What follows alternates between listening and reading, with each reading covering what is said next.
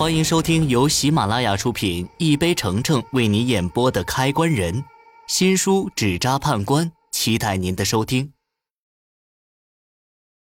第六十三集，为什么？那东西不就是一根破杆子吗？为什么会让我有这种感觉？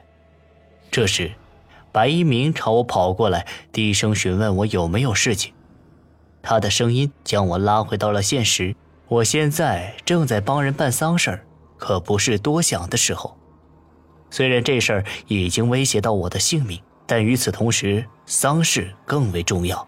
如果丧事办不好，我也会遭报应。我没事儿，先送葬，其他事儿回去再说。白一鸣对我点点头。陈师傅没事儿，继续送葬。接下来的路上，我脑子乱作一团。实在想不出为什么会发生这么诡异的事情。首先，我怀疑的对象是那只黑色的大手，那东西之前的确是想要取走我的性命，但很快就被我否决了。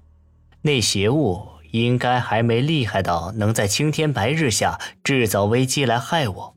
他要是有这本事，我肯定活不到今天。那到底是为什么？除了那东西。我还真不知道有谁想要害我。大约半个小时后，棺材抬到白氏墓园，我吸了口气，开始专心处理下葬的事确定好墓穴之后，需要分金定寸。我抬头看了眼白家所占的这片墓园，暗暗感叹起来：这地儿风水这么好，怪不得能出白建民这样富贵的子孙。墓园背后靠着山。前面开阔，左右山环水绕，来龙深远，同时还有沙山护驾，这可是真正的藏风聚气之地。我拿出罗盘，根据挂针的指示开始分金，配出阴阳五行。最后，我挑了一处距离水流较近，但水势较缓的地方，这样的地方容易聚集气运，死者埋在这里可造福子孙后代。挑好地方后，我让白一鸣提着锄头过来，在这地方挖了三下，当做开穴。开好穴后，帮工们纷纷提着锄头过来，开始挖坑。白家对这场丧事做得很尽心，一点儿也不心疼钱。除了抬棺的八仙，还找了许多工人。不一会儿，这些帮工就把墓坑挖好了。挖好墓，就是将棺材入穴。入学前需要让与死者属性相冲的人回避一下。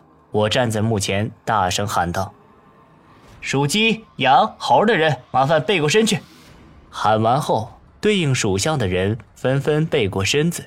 我属羊，自然也就跟着背过身子。好巧不巧，刚背过去，我在灵堂划伤的伤口又开始火辣辣的疼起来。我疼得呲牙，暗道自个儿今天真的算是倒霉到家了。先是手被划伤，后面又差点丢掉小命。